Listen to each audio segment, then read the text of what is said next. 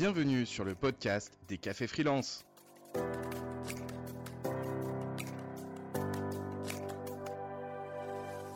On se retrouve pour la deuxième partie de l'épisode sur comment lisser vos revenus. Je vous laisse en compagnie de nos invités. Du coup, comment, euh, voilà, pour toi, c'est quoi Qu'est-ce qui fait une bonne posture pour euh, attirer les bons et puis te positionner sur je veux tant? Ouais. Euh, c'est pas évident parce que je me souviens quand euh, on avait préparé l'interview, je t'avais dit bah faut avoir confiance en soi et en fait euh, oui c'est facile de dire ça et en fait c'est c'est en vrai non c'est très dur.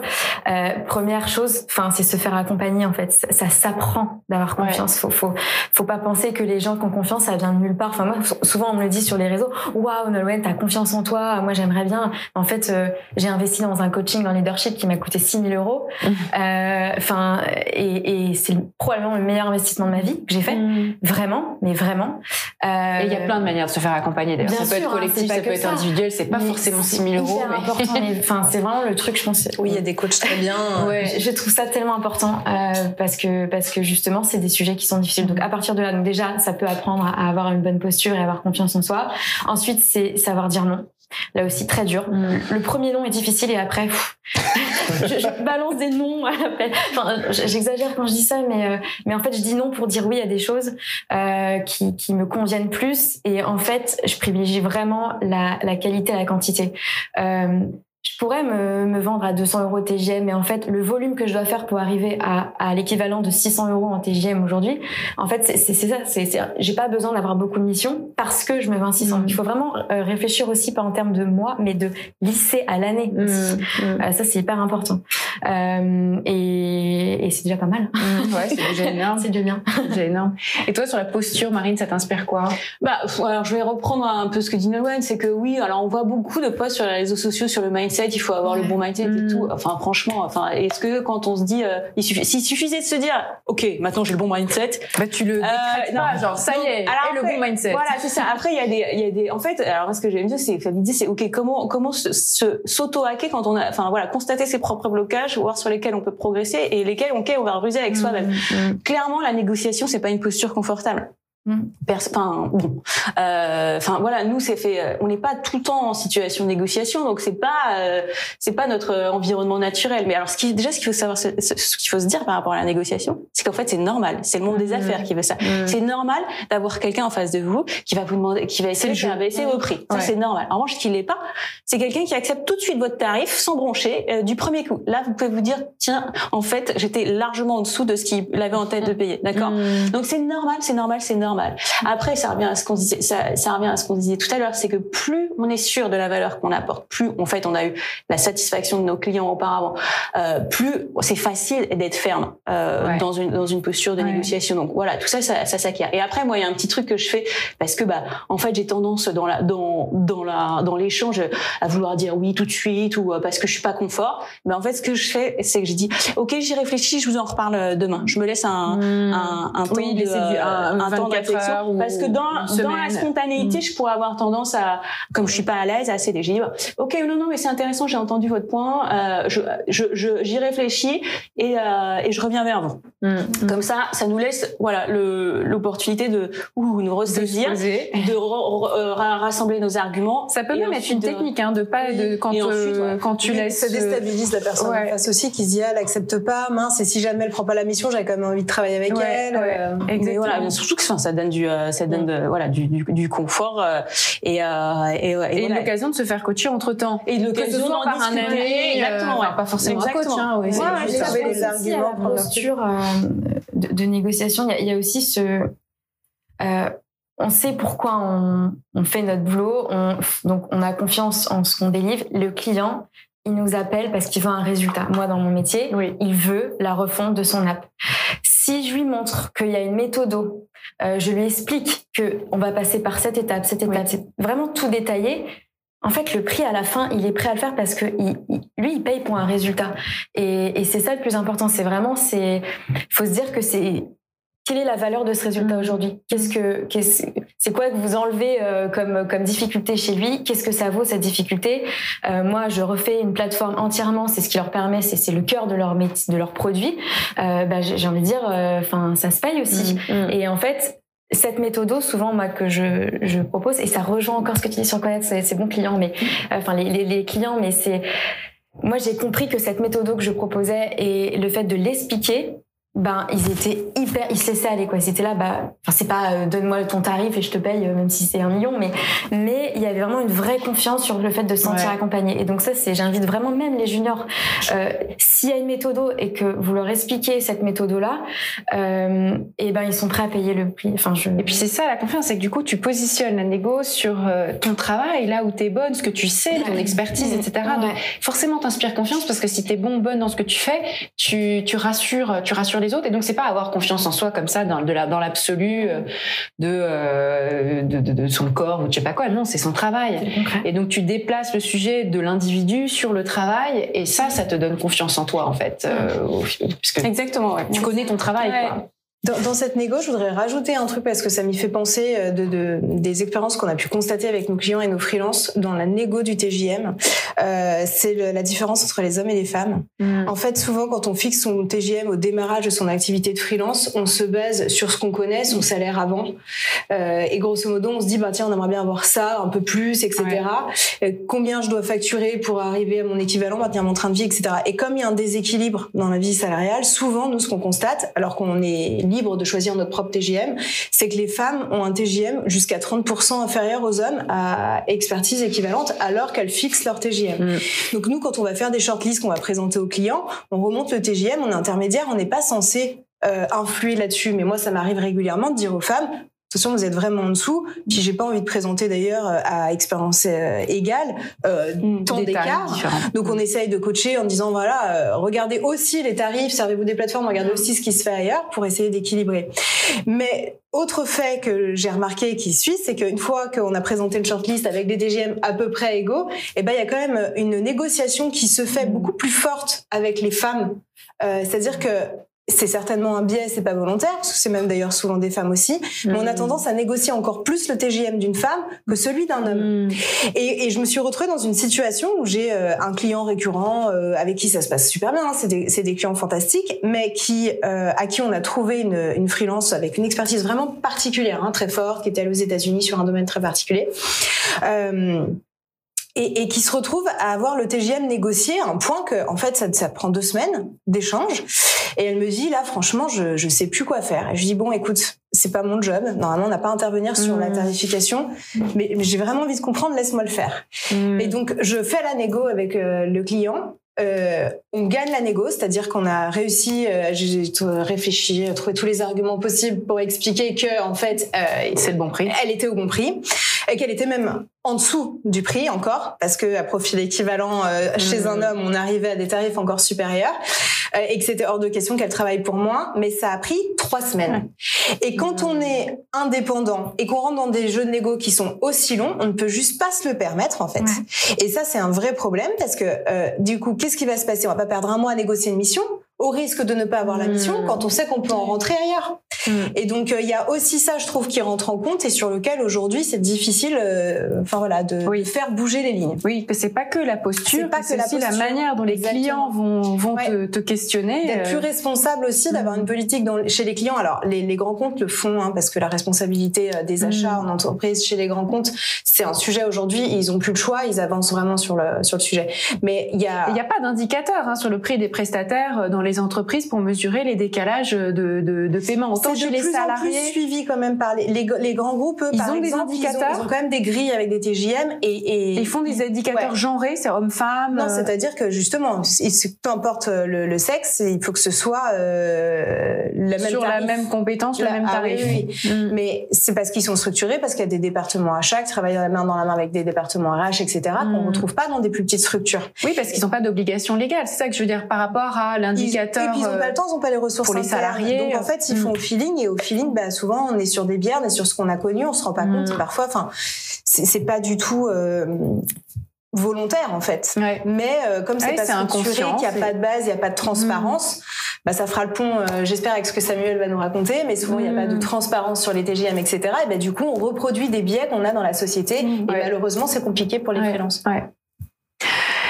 Oh, ça mériterait Déjà un café plein d'échanges, ça. euh, Ça mériterait un café super freelance, intéressant. franchement, euh, Il nous reste encore euh, 10, bah, 10 minutes d'échange Ouais, entre eh nous. ben, donc, on a euh, encore quelques bonnes questions, un peu plus aussi sur les, la méthodologie, justement. Euh, tu parlais tout à l'heure, Marine, de l'inbound marketing.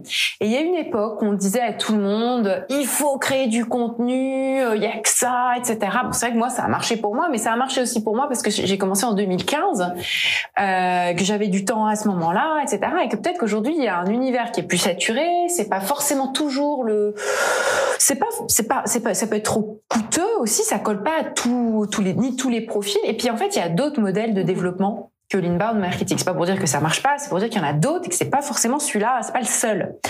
Donc, est-ce que tu peux expliquer, voilà, euh, comment on trouve son propre modèle de développement et puis peut-être les différents modèles qui existent au-delà de ça?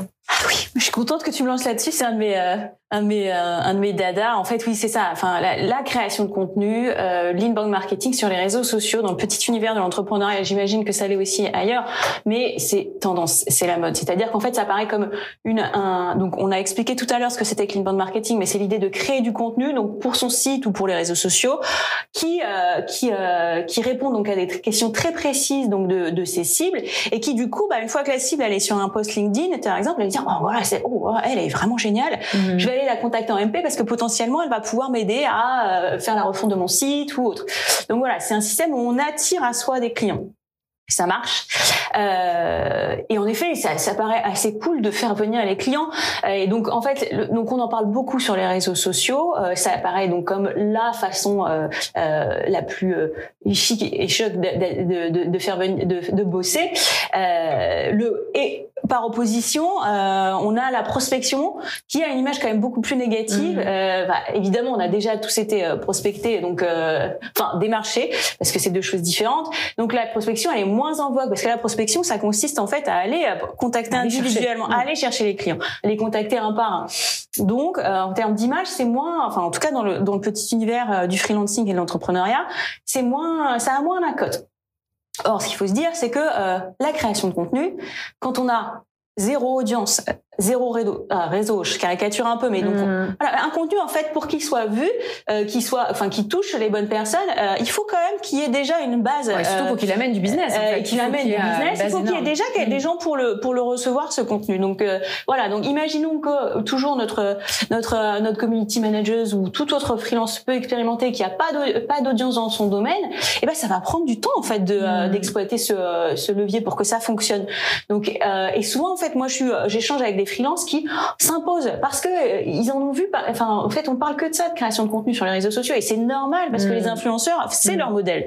Donc s'impose par exemple de poster un un un, un post LinkedIn toutes les semaines et ils s'épuisent et ils ont ils obtiennent pas de résultats ce qui peut paraître quand même ah, ce qui est très décourageant parce que bah voilà là encore pour que ça fonctionne donc il faut c'est pas mal d'avoir une audience initiale et aussi il faut très bien connaître ses cibles. Mm.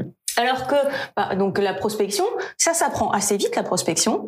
Euh, et si on s'y met avec régularité, on peut on peut obtenir des résultats assez euh, Tu as quelques rapidement. tips pour devenir bon en prospection, prospection. assez rapidement? Bah pff, alors là, tu me prends un peu au dépourvu. Euh, Oui, bien sûr. En fait, alors la prospection, l'idée donc c'est de bah, de bien connaître ses cibles. Donc c'est-à-dire que euh, vous allez. Alors déjà, ce qu'il faut se dire quand on prospecte, c'est qu'en fait, euh, faut, faut, faut sauter de, de la tête qu'on prospecte, on met le pied dans la porte et on veut vendre à tout prix, quoi. Et on agresse les gens, quoi. Bah, il y a un côté un peu euh, invasif. Donc prospecter en fait le- la première étape c'est donc de bien connaître euh, ses cibles c'est-à-dire donc voilà de se dire en fait comment comment je vais pouvoir ouvrir la discussion avec elle euh, de quoi je vais pouvoir lui parler pour pour l'intéresser donc je sais pas euh, si euh, je reprends euh, euh, et en fait prospection et création de contenu ça peut aller de pair parce que typiquement donc ma community manager de tout à l'heure là qui commence à se spécialiser sur Instagram et et les acteurs du, du, du secteur du, du jeu vidéo. Bon bah elle euh, sur son site, elle, va, elle peut créer des contenus qui répondent à leurs problématiques. C'est, euh, bah voilà, par exemple, les indicateurs à surveiller sur Instagram mm. pour euh, savoir si, euh, j'en sais rien, je sais pas, c'est pas mon domaine, mais si mon mes posts fonctionnent ou mm. comment savoir si j'attire les bonnes personnes. Donc voilà. et donc, elle peut, elle peut créer du contenu. Ça, c'est jamais perdu mais elle peut aussi se dire bah ok moi je vais contacter des gens donc qui correspondent au profil de mon client cible et lui dire bah, hello bonjour se présenter je suis euh, je suis euh, Michelin euh, et je suis spécialisée voilà je suis community manager spécialisée là-dedans. J'ai vu que votre compte Instagram euh, que vous étiez actif sur Instagram peut-être que est-ce que vous savez comment mesurer vos résultats sur Instagram? Regardez j'ai créé un, un article peut-être que ça pourrait vous intéresser. Et si jamais vous voulez un peu plus aller un peu plus loin dans l'analyse bah euh, venez, est-ce que vous serez ok pour qu'on s'appelle mm. euh, euh, jeudi ou vendredi prochain? Donc voilà, la première étape, enfin l'objectif de, de, de, la prospection, c'est ouvrir une discussion. Mm. Et ce que moi, c'est ce que j'appelle les discussions à haute valeur ajoutée. Donc voilà, et une fois que vous avez établi un contact, et eh bah donc ça, c'est la suite du raisonnement, mais c'est bah voilà, comment faire évoluer cette conversation vers bah, une proposition de mission, un deal. Oui. Mais ce qui est important, c'est de bien cibler aussi, parce que souvent on reçoit des trucs qui sont en fait un ah peu bah automatisés Ouais. Ça saoule. Alors que dès que la personne est allée regarder vraiment le profil en détail, elle prend. C'est comme la drague euh, sur les sites de rencontres en fait. Y a des trucs qui sont les mêmes pour tous. On se sent pas concerné. Mais s'il y a un truc qui est précis, qui, qui montre qu'on a fait de la recherche, d'un coup ça, parce qu'on est narcissique, d'un coup ça nous intéresse davantage. Hein, il sait qui je suis, euh, voilà. Donc être toujours précis quoi. Et eh ben tu vois, moi je cible le temps et je crois ah. que ça va être le moment de, de, passer à la dernière question. Allez, une petite dernière pour Nolwenn. Euh, on a parlé, on a parlé d'argent et on n'a pas parlé du tabou, en fait. Pourquoi est-ce qu'il y a ce tabou? Est-ce que euh, pour euh, la, première étape, et c'est un vrai sujet chez les freelances, c'est pas de commencer à casser ce tabou de l'argent. Qu'est-ce que tu en penses? Je sais que c'est un sujet qui tient à cœur. Donc tu as le, as le mot de la fin sur le tabou de l'argent. Voilà. Non, mais il faut démystifier l'argent en fait. Euh, il faut arrêter de le voir comme le truc. Enfin, je sais que c'est difficile, mais tout ça, ça peut être aussi vu comme un, un jeu. Là, on parlait de négociation, euh, de tout ça. Il faut, il faut essayer de prendre un peu de, de distance par rapport à ça. C'est extrêmement tabou, mais moi, en fait, je dis, mais je dis mes prix, mais quasiment tout de suite. Même sur LinkedIn, je parle, je dis bah voilà, une refonte, ce sera tant. Je suis à 600 de, de, TJM. Euh, voilà mon budget. Vous, quel est votre budget? Moi, maintenant, je ne réponds plus aux personnes qui ne savent pas, qui ne savent pas me donner une fourchette de prix, en fait. Mmh. Euh, et c'est radical, encore une fois, mais mmh. mais euh, il faut parler d'argent. Euh, je veux dire, ça, ça, profite à tout le monde. Euh, le, le, tabou, il est, il, est affreux. Enfin, moi, je trouve que ça, ça, ça, ça, met un voile sur plein de choses, alors qu'en fait, euh, euh on veut tous vivre, on veut tous. Personne veut se faire arnaquer dans l'histoire. Enfin, l'idée, c'est pas de se faire arnaquer. Mm. Donc, euh, enfin, moi, je trouve qu'il y a, il y a vraiment un un, un sujet et c'est plus la culture du résultat qui compte. Enfin, c'est mm. ça qu'il faut aussi. C'est pas l'argent, c'est le résultat. Le résultat, euh, comme je disais euh, tout à l'heure, mais on paye pour ça. Euh, et, et, ce qui compte, c'est la fin. Mm. en fait, hein. Voilà. Et quand Nolwenn dit, voilà, moi je suis à 600 jours et c'est comme ça et c'est pas autrement et tout le monde le sait, elle en a toujours parlé, les clients comme ça qui vont chipoter pendant trois semaines, elle en aura pas. Mais non. Ou elle les éliminera d'emblée en fait. Mm. Donc d'où l'intérêt d'être assez transparent sur euh, voilà combien c'est. Euh. Je pense que c'est un bon. Ouais, mais tu, bonne vois, les tarifs ils sont annoncés dans les shortlists. Bah oui. Euh, ouais, et, et c'est et c'est au moment de choisir une fois que le choix est fait et que le client dit je veux travailler avec cette personne, mais euh, mm à ce prix-là. Bah, Alors toi, tu les élimines, ceux-là Ouais. radical. Ah voilà, radical. C'est un jeu aussi, c'est-à-dire oui, mais euh, pas à ce prix. Et en fait, rester sur sa posture et dire non, non, mais euh, en fait, moi je vous propose cette méthode. Voilà, tout est justifié. En fait, c'est le temps, c'est mm. la justification. Bah, en mais fait, si te font perdre du temps avec la, c'est justement une négociation qui, qui traîne en longueur. Tu, ah, tu décides à un moment que c'est pas la peine. mais je vous assure, c'est ça, c'est la clé. C'est, enfin, ouais. Euh, il faut oser dire non, mais euh, mais c'est pour dire oui à des gens qui sont qui, qui respectent votre temps et vous n'avez pas passé 10 000 ans. Faut, faut calculer le temps perdu en fait. Hein. Trois semaines perdues dans une négo, ça fait combien en TGM Enfin, vraiment être dans, dans le calcul? Est-ce que ça vaut le coup euh, de perdre cet argent-là? Bah après, des fois, ça vaut le coup aussi. Typiquement, nous, la négociation a été difficile difficile. Euh, mais là, ça fait un an et demi que la personne est en Mm. mission chez ce client et, et depuis, elle a même récupéré d'autres missions avec le même Bien sûr, client. Après, ça dépend. Donc, bien sûr. euh, Bien sûr. Mm. Ça dépend Alors, je vois que sur le chat, on a eu pas mal de, de questions. Vous inquiétez pas, on répondra à toutes les questions dans notre article de blog. Mais je voudrais reprendre un petit peu euh, celle de, de Myriam qui nous demandait sur votre répartition de temps entre les prestations et les relations clients, l'inbound marketing et l'admin. Vous, les, à peu près le, le pourcentage de temps que vous accordez à chaque, euh, chaque élément. Très rapidement, on se fait un dernier une de euh, ça. qui revient souvent d'ailleurs. Ouais, ouais, Exactement, c'est pour ça. euh, Pour se donner une idée. Un euh, jour, un jour Mm. par semaine. Donc toi, t'as 3 plus 1 en fait. 3 hein, plus 1, trois- 3 jours de prod Ouais. vendus à 600 euros et un jour de. Où tu te concentres sur ton Ouais. admin, euh, créer, euh, créer du contenu. euh, ok. Ouais, non, mais c'est compliqué parce que moi, je suis sur un modèle qui est basé sur la création de contenu. Donc, la création de contenu, je dirais que c'est Ouais, mon fais, métier. Donc, euh, donc, euh, Ouais. donc, euh, Oui, on fait naturellement de l'inbound euh, marketing quand on fait du contenu. Moi, c'est pareil aussi. ça. Par contre, euh, admin, mail, etc. Oui, je rajoute prospection, une journée. euh, voilà, ça c'est. euh, Mais, Mais je pense que la prospection, il faut, enfin, se caler. Souvent, en fait, enfin, alors c'est rare, mais ceci dit, ça arrive. je- J'en ai interviewé, mais des freelances qui disent, j'adore la prospection. Donc, du coup, au début, pour franchir le- en a la, la première, étape- non, mais si, il y en a, euh, parce que en fait, il y en a qui ont réussi, qui, ont compris Qui ont, que, qui ont le déclic. qui ont, bah, c'est pas un déclic, on, a ça notre- peut être on, un on demandera à Samuel. Samuel, il est très bon en prospection. Euh, Il y en a qui ont compris, donc qui vont avec plaisir. Mais sinon, faut se bloquer des créneaux, faut se dire, bah voilà, l'essentiel, c'est ce que je disais au début, c'est avoir de la régularité. Donc du coup, se dire, bah ok, donc moi je prospecte une fois par semaine, euh, une fois toutes les deux semaines, mais en tout cas, ça, c'est euh, voilà, ça bouge pas. Euh, Il faut s'y mettre euh, petit à petit. Quoi. Ok, donc plus sur la régularité que Ouais, la, la- ouais, la régularité. Eh ben écoutez, merci beaucoup.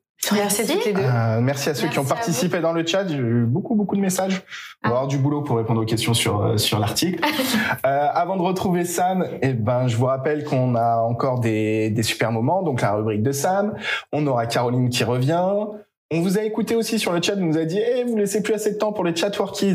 Sachez qu'on a rajouté un quart d'heure en plus. Donc, pour ces Mmh. rendez-vous en one-to-one que vous pouvez faire Mm. suite euh, au café freelance.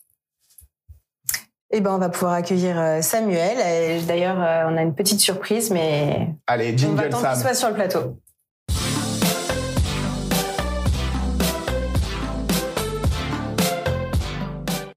C'est vraiment une surprise C'est- parce que mais même pour toi, je crois que c'est une surprise. On l'a fait hier. C'est- Bienvenue déjà. Merci, salut tout le monde. Salut. Donc, euh, avant que tu démarres pour nous parler un peu de transparence, donc tu as lancé euh, ton deuxième volet de Work in Progress euh, la semaine dernière. Oui, Et du coup, euh, bah, comme on est partenaire de l'événement avec le groupe freelance.com, on organise une euh, super soirée le 22. Euh, dans laquelle eh ben, il y aura la projection en avant-première du film. On a invité euh, tous nos clients, il y a 500 personnes qui vont être là et on aimerait offrir 10 places à 10 freelances de la communauté qui nous écoute aujourd'hui. Donc euh, sur le chat, vous allez recevoir un petit questionnaire pour vous inscrire. Alors attention, inscrivez-vous uniquement si vous êtes disponible le 22. Euh, et on va faire un tirage à Paris, bien sûr, euh, au Grand Rex. Donc euh, une mardi, très belle soirée, ce sera suivi d'un apéritif, d'une table ronde et d'un apéritif. Et, euh, et donc euh, inscrivez-vous, on fera un tirage au sort et on vous contactera donc euh, pour les 10 sélectionnés euh, pour participer à cette soirée avec nous, avec Samuel qui sera là également. Et vous avez plus de chances soirée. d'être sélectionné que qu'on gagne à l'euro euh, voilà, et on va vous faire plus voyager, je pense, avec cette soirée qu'avec le ticket de loto. Donc n'hésitez pas à vous inscrire, euh, on sera ravis de vous accueillir et puis bah, de, vous pourrez rencontrer toute l'équipe euh, des cafés freelance également, enfin une partie de l'équipe. Bon bah c'était super Voilà. transparent. On passe à la transparence des revenus. Ouais. quand tu m'as dit euh, on a une surprise, on va parler de transparence, je me suis dit qu'est-ce qui se passe? Ils vont me sortir mon bilan et on va, on va, on va détailler le bilan de Sam en direct. Ça la surprise. Euh, non, moi, je voulais gentils, vous parler de est transparence des, revenus euh, parce que bah, quand on n'est pas radical et qu'on n'annonce pas les chiffres dès le départ en disant il n'y a pas de négociation possible, euh, celui qui dégaine en premier, souvent dans une négociation, c'est celui qui perd la négociation.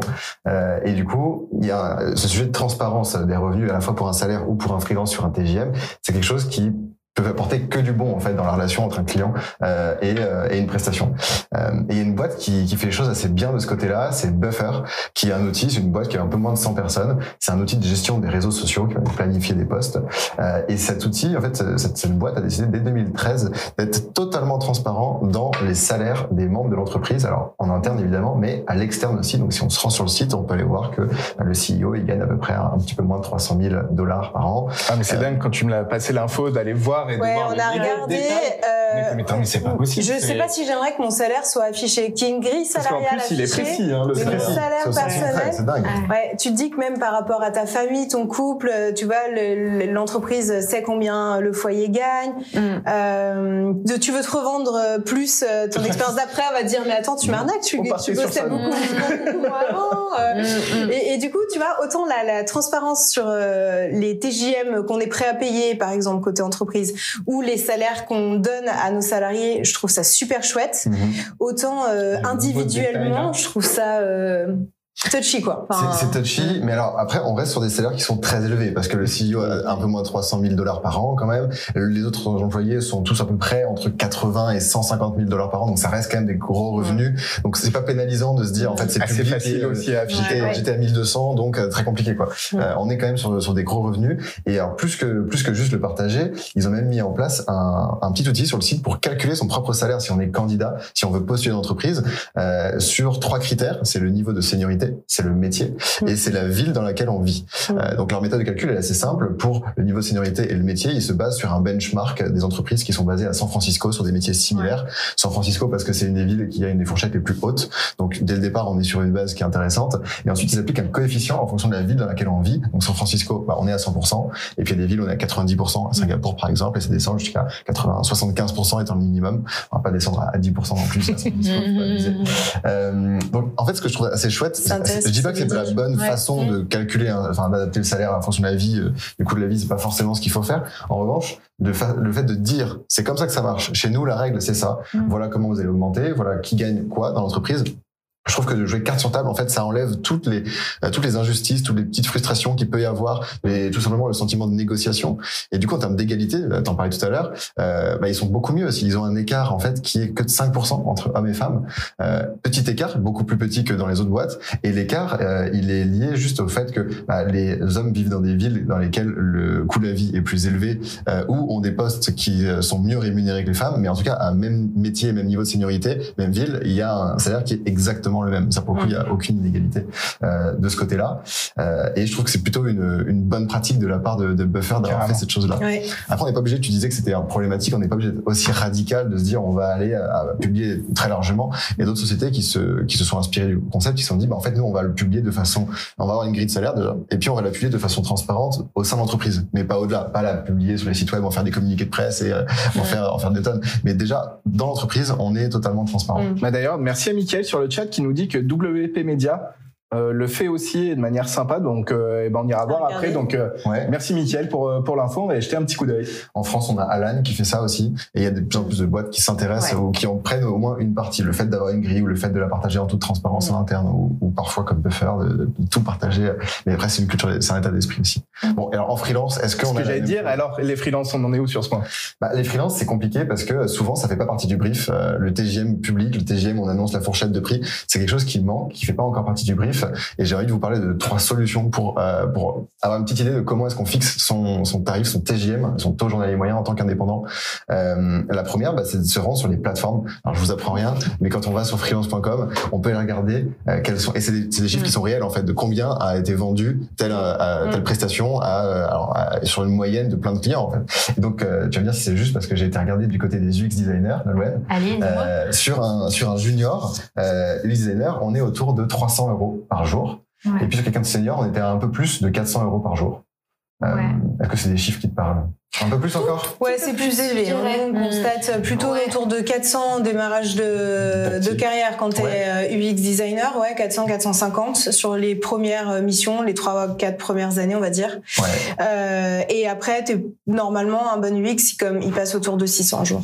600, 650. Bah, C'est- les un bon moyennes outil qu'on a, pour voir ouais. ce qui peut exister. Et puis après, la deuxième solution, il ne faut pas se fier uniquement à l'outil, c'est d'aller parler à du monde, c'est d'aller Mm. se dire, Ouais. voilà, bah, je contacte Nolwenn Mm. et je lui dis Nolwenn, euh, toi qui es plus expérimenté que moi, moi je démarre, ça fait un an ou deux ans que je me lance, je sais pas trop comment me positionner. Toi, comment tu faisais à mon époque avec cette émotionnalité Et en fait, contacter des personnes qui sont dans le même métier mais plus expérimentées, plus seniors, qui pourront aiguiller déjà sur la façon dont on peut se positionner en Mm. tant, en tant Pour gagner du temps sur ces trois premières années, parce que déjà, se sous-pricer, euh, on Mm. perd beaucoup, en fait. Oui, c'est là- Après, sur des plateformes, euh, c'est c'est hyper bien pour faire un benchmark et pour s'inspirer. Par contre, il faut penser à effectivement aller plus loin dans la démarche parce que les prix plateformes sont souvent les prix à partir d'eux. Mhm.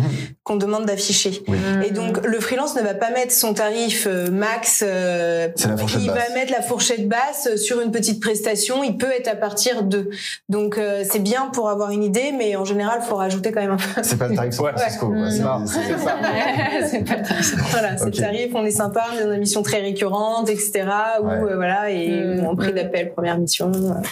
Et alors, si on veut pas regarder ce que font les autres, on peut aussi démarrer par de quoi est-ce que j'ai besoin moi? Et il y a un outil qui, qui est assez chouette qui s'appelle Mon salaire en net, qui permet en fait tout simplement, donc c'est- on tape Mon salaire en net dans Google, on tombe dessus, qui permet de dire voilà, en fonction de combien je veux moi dans ma poche en net chaque mois, combien de jours j'ai besoin de facturer et à combien je dois les facturer, en prenant en compte les cotisations et l'impôt. Donc un- ça, ça permet de dire voilà, je veux 3000 euros net dans ma poche, donc il faut que je facture tant de jours. Euh, et c'est assez simple. Et c'est Et on ajoute le travail, le, le jour de prospection d'admin, Oui, il etc. faut, il faut y penser Ouais. complètement. Et, et c'est peut-être plus simple pour les personnes qui étaient salariées, qui passent indépendantes, de se dire, voilà, la transition, en fait, euh, elle se fait, je veux garder le même salaire que j'avais avant, par exemple, donc voilà, voilà comment est-ce qu'il va falloir que je calcule euh, mes différentes euh, façons de facturer. Et, euh, et puis, est-ce qu'on peut imaginer maintenant d'avoir des TJM transparents à l'avenir? Euh, On n'y est pas encore, à mon avis. Euh, on peut, on peut y arriver dans le sens où, quand j'étais aux États-Unis et au Canada, euh, au marché peut-être un peu plus mature il y a quelques années, pour voir des entreprises qui bossaient avec des freelances, euh, elles avaient alors cette fonction de chief freelance officer qui n'existe pas vraiment parce que le terme n'existe pas, mais des gens qui en assument les fonctions, Mm. euh, dont le rôle était en fait d'aiguiller les chefs de projet qui recrutaient directement les indépendants sur les tarifs pratiqués par marché. Et donc, dans le brief, dès le départ, ils communiquaient une fourchette de, euh, en fonction du niveau de seniorité, euh, une fourchette quand même de TJM dès le départ. Donc, on va y arriver, à mon avis. C'est Ouais. pas encore tout de suite. Il y a un travail euh, quand même qui est fait. Je reviens, c'est souvent chez les grands comptes. Ils, ils ont quand même une grille où nous, ils nous Oui. demandent un référentiel pour euh, voilà savoir euh, par métier et par niveau de seniorité effectivement en moyenne les TGM. Et c'est des grands comptes. Des- Mais c'est des données qui sont euh, entre guillemets alors qui évoluent et puis qui vont dépendre de, de pas mal de paramètres. Mais le fait de le faire en fourchette, c'est pas mal. Euh, mais c'est des données qu'on peut partager en fait. Typiquement, nous on les a, euh, les grands comptes les ont. Quelque Oui. part, on peut les partager pour Mm. aider les petites structures aussi à se repérer avant d'aller démarcher des freelances et puis de leur demander euh, une prestation pour 200 balles parce que Ouais. on le voit, on le voit encore. Et pour, euh, et pour gagner du temps, euh, c'est c'est intéressant en fait les clients qui demandent, qui donnent pas de, de fourchette, de commencer par leur demander quel est leur budget et de pas annoncer quoi que ce soit avant qu'ils aient eux annoncé leur fourchette. euh, Par contre, du coup, ce que nous, on voit aussi à l'inverse, c'est que souvent, les clients, ils font appel à des freelances sur des domaines spécifiques parce qu'ils n'ont pas les ressources en interne et ils n'ont aucune idée des prix. Et, et parfois, ils n'ont même aucune idée de comment va se dérouler le projet. Donc, d'où euh, ce que tu disais qui était hyper intéressant. Si on explique bien le déroulé du projet, le temps qu'on va y passer, les grandes étapes, etc., c'est aussi beaucoup plus facile d'expliquer le prix. Mais souvent, c'est pas de la mauvaise volonté ou Oui. le- le- le- une envie de mal négocier, c'est une méconnaissance complète du métier du freelance et des prix pratiqués en freelance. Et d'où l'importance du coup de la transparence dont tu fais preuve et, et qui a de la valeur même pour le client en fait. Mm. Euh, Mm. En tant que client, tu pourrais bah, payer un peu plus cher pour avoir un freelance qui va qui, si tu connais rien, à comment ça va se dérouler, qui va t'expliquer. Bah, moi, je sais comment ça se passe. J'en ai déjà fait 50 d'émissions comme ça, donc ça va être comme ça, comme ça, comme ça. À tel jour, on en sera là. Et du coup, le client, il a de la visibilité, il est rassuré euh, et il est prêt peut-être à payer plus cher pour une prestation euh, similaire sur le fond, mais juste pour comprendre aussi l'organisation. Ouais, c'est exactement ça. Après, c'est le, le premier rendez-vous qui est le plus important en fait euh, de, de prospection. C'est là où il faut tout cadrer, il faut essayer de d'expliquer la méthode, euh, il faut essayer de, de cerner son besoin parce que y a un moment si c'est pas du tout, euh, il, il a aucune idée, ça peut aussi être le signal de qu'il est pas assez mature pas encore, prêt, Oui. qu'il est pas prêt. Donc après là, c'est est-ce qu'on est prêt à passer du temps pour euh, aller fouiller et c'est une question de choix après. Super. Et ben écoute, merci beaucoup Sam. Avec On plaisir. va vous repasser le lien pour euh, bah, pour participer au concours si vous voulez venir Work in Progress 2. J'ai eu la chance de le voir euh, il y a quelques jours maintenant. Euh, vous avez passé un super moment et puis on sera ravis aussi de, de vous accueillir pendant l'événement. On va essayer de se déplacer aussi nous l'équipe euh, freelance.com et Café Freelance. Ah bah, on est nombreux à participer à l'événement côté freelance.com, donc euh, on Venez sera là pour vous accueillir. Super. Avant de passer au chatworkies, eh ben je crois qu'il est l'heure d'accueillir Caroline pour sa rubrique. Eh ben, c'est parti. C'est parti.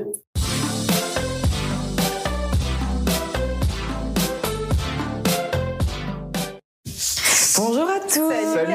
Je galère toujours à m'asseoir sur chaises. C'est pas grave. bien. Ça, fait, ça fait petit happening, c'est très bien. Alors, le mois dernier, tu nous as parlé d'un podcast et je crois qu'on passe sur YouTube ce, Ouais, pour ce mois-ci. ce mois-ci, on passe sur YouTube. Alors, on a beaucoup parlé euh, aujourd'hui d'argent, euh, de comment un peu euh, mieux générer son, ses revenus, son, son chiffre d'affaires, euh, l'organisation, les clients. Forcément, c'est clé. Euh, mais il y a aussi d'autres manières. Et pour ça, euh, bah, j'aimerais présenter du coup cette chaîne YouTube qui est de Zuan Kalen, qui est une euh, freelance graphiste et illustratrice, qui est experte en branding euh, et aussi ce qu'elle euh, ce qu'elle appelle le happy branding. Et donc en fait, c'est créer une marque, un branding qui va avoir un impact positif. Donc elle est très euh, axée sur l'identité visuelle et euh, l'image que ça dégage aux clients. Et du coup, euh, sur sa chaîne YouTube, elle donne fait pas mal de vidéos. Il y en a vraiment, euh, il y en a une centaine, je pense, aujourd'hui. Et elle, euh, elle donne beaucoup, beaucoup de tips variés, mais vraiment sur le branding. Donc même quand on n'est pas forcément graphiste, c'est, ça reste, ça reste intéressant. Donc elle va comment créer son identité visuelle, euh, comment créer une image pro, voilà. Euh, et elle donne aussi euh, des conseils par rapport à comment gérer, euh, enfin générer plus de revenus, comment améliorer son euh, son chiffre d'affaires grâce au branding. Donc il y a une vidéo qui est vraiment dédiée à cette problématique-là. Et en fait, elle, le conseil qu'elle donne, c'est d'améliorer sa valeur perçue. Donc la valeur perçue, ça va être vraiment l'image que renvoie la marque ou qu'on renvoie nous-mêmes euh, à son client. Et du coup, je vais vous passer euh, un extrait euh, où elle explique vraiment ce que c'est euh, la valeur perçue et pourquoi c'est important. Allez, on regarde ça ensemble. La valeur perçue, ça correspond à la valeur que revêt un produit ou un service dans l'esprit du consommateur. Ça n'a pas forcément de lien direct avec la valeur réelle ou le coût de fabrication et c'est pas forcément non plus monétaire, c'est pas que par rapport à l'argent. La valeur perçue, c'est vraiment un ressenti, une, perception que les autres vont avoir euh, bah, de, de la valeur euh, réelle du produit. Et euh, il y a plusieurs composants à l'intérieur de cette valeur perçue. Tu vas voir la valeur d'usage, c'est bah, à quoi sert le produit. La valeur hédonique, donc ça c'est hyper intéressant, on le développera plus dans la prochaine vidéo, c'est les sensations qui sont procurées au client, au client par euh, la consommation de ton produit ou de ton service, donc l'expérience qu'il va vivre. Et euh, troisième point, ça va être la valeur de signe, les signes de euh, reconnaissance sociale. Donc quelle image renvoie le client vis-à-vis des autres une fois qu'il a ton produit ou qu'il a fait appel à tes services, hyper intéressant. Donc c'est pour t'expliquer que la valeur perçue c'est vraiment, bah, c'est une perception, c'est perçu, c'est une, notion un petit peu, c'est subjectif Donc moi, je trouve que c'est super important et ça peut faire la différence avec, par exemple, un autre freelance qui est sur le même secteur d'activité que toi, qui est un peu plus expérimenté, qui a déjà son réseau, mais qui n'a pas forcément cherché, du coup, à travailler euh, son image personnelle, sa, son identité de marque. Et moi, je, enfin, je, je suis persuadée que c'est c'est le branding et c'est la valeur perçue qu'on va travailler qui va faire la différence, qui va permettre, bah, du coup, de trouver plus de clients et du coup bah, de gagner euh, plus de, revenus et d'améliorer son chiffre d'affaires. Donc euh, Adrien va vous mettre le lien euh, du euh, de la chaîne YouTube sur sur le chat. Il y a à peu près donc je vous ai dit une centaine d'épisodes. Il y en a un qui sort tous les mois et les épisodes donc c'est à peu près entre 15-20 minutes et il y a certains épisodes qui vont jusqu'à une heure quand elle fait des interviews ou qu'elle parle de ses podcasts. Eh ben écoute, Ouais. Bah, ça merci complète beaucoup. bien ce qui a été dit. euh, ouais, c'est une belle beaux, approche euh, euh, aussi, euh, le Deux beaux branding. exemples ce Mm. matin aussi avec vous. Je pense que c'est c'est un des points qui, qui vous car- caractérise, c'est le personal branding. Et puis tu me fais une passe décisive parce que Johan, on l'a connu sur les cafés freelance Ouais. euh, en physique. Ah elle faisait partie de notre équipe euh, de super organisateurs. Pendant des mois, on vous en a parlé. Mais aïe, on est reparti sur la route et ça a été un plaisir de vous retrouver à Lyon, Nantes, Annecy, Une dizaine d'événements par mois. Ouais. Ouais, on est Et dans on- toute la France. Et on va continuer. Vous pourrez rencontrer Caroline, Adrien sur la route, Stéphanie aussi. Donc Toi. euh, oui, moi. Comme quoi les road trips c'est pas que pour les vacances. Exactement, les road trips, c'est pas que pour les vacances. Et nous, on est vraiment contents de venir à votre rencontre. On va arriver euh, sur la fin. Bah, c'est pareil. Il me reste plus qu'à récapituler un petit peu. On vous met toutes les infos sur notre article de blog, sur le blog du freelance.com. Le blog du caféfreelance.com. Ouais, pour retrouver euh, toutes les dates, euh, les articles, les vidéos, les podcasts euh, et tous les tous les articles conseils aussi sur la vie de freelance. Je vous promets que dès la fin de l'émission, je vais en bureau de tabac, je vais valider notre notre grille, on va la prendre en photo pour que vous ayez tous ces numéros. Gagne, il se barre, on le voit plus. Et si vous me voyez plus le mois prochain, c'est qu'il n'y en a que 10 d'entre vous avec qui je suis et on fera un petit live en, direct. je vous rappelle qu'il y a aussi les tips workies, donc c'est one to one, restez bien avec nous. Les chatworkies. Les chatworkies. Alors avant, euh, voilà, parce que les gens vont rien comprendre. Euh, on s'appelait Coworkies, on a revendu l'entreprise à freelance.com et, et, du coup on avait des petits jeux de mots en ease partout et on a gardé les tips workies, des vidéos de tips que vous retrouvez sur notre chaîne YouTube, et les chatworkies en fin d'émission qui permettent aux freelances de se rencontrer dans leur région. Donc euh, on a plus de 200 inscrits qui vont pouvoir rencontrer jusqu'à 2 3 freelances euh, là en, en, restant connectés et en live. J'espère que cet épisode vous a plu. On se retrouve rapidement pour parler de vos galères en freelance et de surtout comment les éviter. D'ici là, n'hésitez pas à consulter l'intégralité des replays des cafés freelance sur notre chaîne YouTube, de nous rejoindre sur nos différents réseaux sociaux Café Freelance et aussi de consulter tous nos articles sur le blog du Café Freelance.